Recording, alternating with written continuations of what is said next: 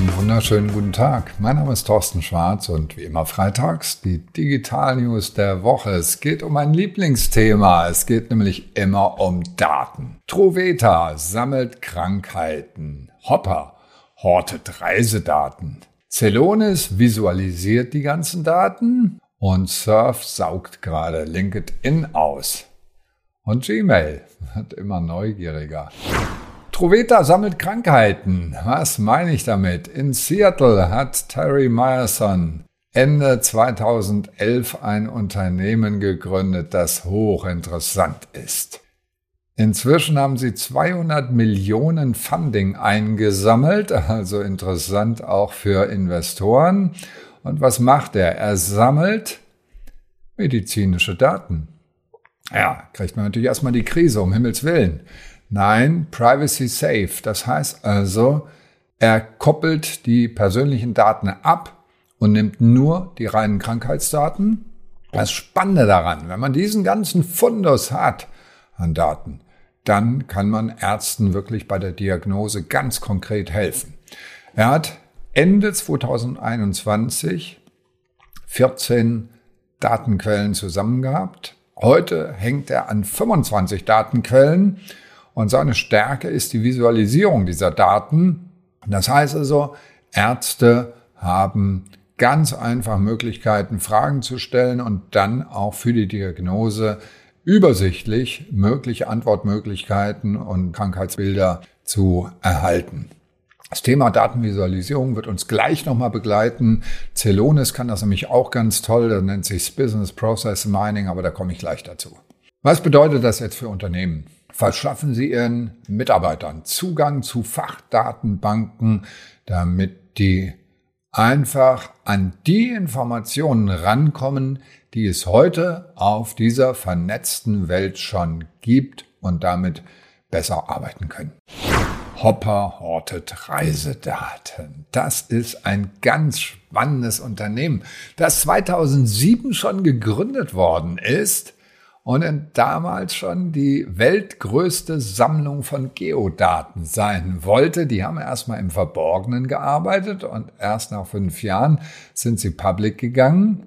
Gerade eben hat Capital One mal wieder 96 Millionen zugeschossen. Die sind inzwischen bei einer gigantischen Bewertung, aber da komme ich gleich nochmal dazu. Wie machen die ihr Geld? Zum Beispiel mit einem Flugpreis-Alert. Das heißt, die scannen sämtliche Flugdatenbanken und wissen, wann der Flugpreis am günstigsten ist und sagen mir dann, jetzt musst du buchen. Und sie haben ebenfalls ein spannendes Produkt, das nennt sich Flight Disruption Guarantees. Das heißt, ich habe die Garantie, dass bei Zwischenstopps ich nicht einfach hängen bleibe, wie bei der Deutschen Bahn zum Beispiel, aber das ist ja nicht Flugzeug. 40 Prozent ihres Umsatzes machen sie mit dieser Flight Disruption Garantie und der Umsatz ist gigantisch, 4,5 Milliarden in diesem Jahr, allein in diesem Jahr bis jetzt schon, 80 Millionen Downloads, die App Hopper ist wirklich sehr beliebt. Was heißt das für Unternehmen? Suchen Sie sich Branchenmarktplätze, und versuchen Sie, den Anschluss hinzukriegen von Ihren Produkten, dass Sie präsent sind auf den Branchenmarktplätzen. Retail Marketing heißt das zum Teil heute auch, aber es geht weitaus weiter noch bei dieser Anbindung. Celonis visualisiert Daten. Ich habe es gerade schon angekündigt, es gibt Unternehmen, die noch interessanter sind als das eben genannte. 2011 gestartet, 2,4 Milliarden Funding inzwischen eingesammelt. Das Unternehmen Celonis wird auf 13 Milliarden bewertet. Was machen die? Business Process Mining. Wow, klingt das langweilig, ja? Ist es auch. Das ist nämlich, das sind die ganzen Unternehmensdaten, die zapfen die alle an und bringen die in einen logischen Zusammenhang, Data Mining, und Big Data, also unstrukturierte Daten zusammenbringen. Und jetzt auf Ihrer Kundenkonferenz haben Sie was vorgestellt, was auch ganz interessant ist, nämlich das eine ist ja die Daten zu analysieren und das andere, ich habe es eben gerade gesagt, bei den Krankheitsdaten für die Ärzte, das andere ist das für eine Zielgruppe zu visualisieren. Und das haben die jetzt gemacht mit einer Karte, die ist so einfach wie ein U-Bahn-Plan. Und das ist interessant, wenn es dann zum Beispiel darum geht, um die echten Probleme, nämlich wenn es zwischen dem Verkaufsprozess und der Lieferung irgendwelche Probleme gibt, dann findet das diese Software raus und findet raus, was sind die Schwachstellen eines Unternehmens. Und, und das ist für uns interessant im Marketing, eine der Schwachstellen ist immer die Zusammenarbeit zwischen Marketing und Vertrieb und auch sowas kann hier analysiert werden und eventuell Lösungsvorschläge gegeben werden. So, was heißt das für Unternehmen? Es gibt ein Problem in Unternehmen und das heißt Datensilos. Wir haben gerade eine Umfrage gemacht zum Thema Marketing Automation. 55 Prozent der Unternehmen sagen, das ist ein drängendes Problem bei uns und es ist an Platz zwei, nämlich der Umgang mit Datensilos. Und da kann Business Process Mining durchaus eine Rolle spielen, diese Datensilos zu erkennen und dann auch abzubauen. Das andere ist übrigens ein ganz anderes Thema, nämlich die Zusammenarbeit der Mitarbeiter miteinander. Das ist ein und Abteilungsdenken und da hilft auch die beste Software nicht dagegen, da auch dagegen vorzugehen. Surf saugt LinkedIn aus. Ja, was meine ich damit?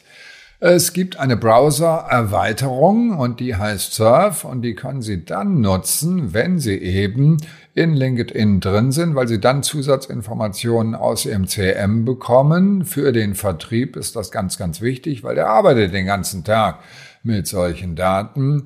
Die Anbindung von Surf geht an HubSpot, an Salesforce, an Pipedrive momentan. Die bauen aber weiter aus und bauen auch aus ihr eigenes CRM-Interface. Und das ist vielleicht ein ganz spannender Punkt, nämlich dem Vertrieb einerseits die Möglichkeit zu geben, dass er direkt mit dem CRM kommuniziert, denn das wollen die manchmal nicht, weil es so umständlich ist, oder sogar eine eigene Oberfläche bereitstellen, die noch ein bisschen einfacher ist.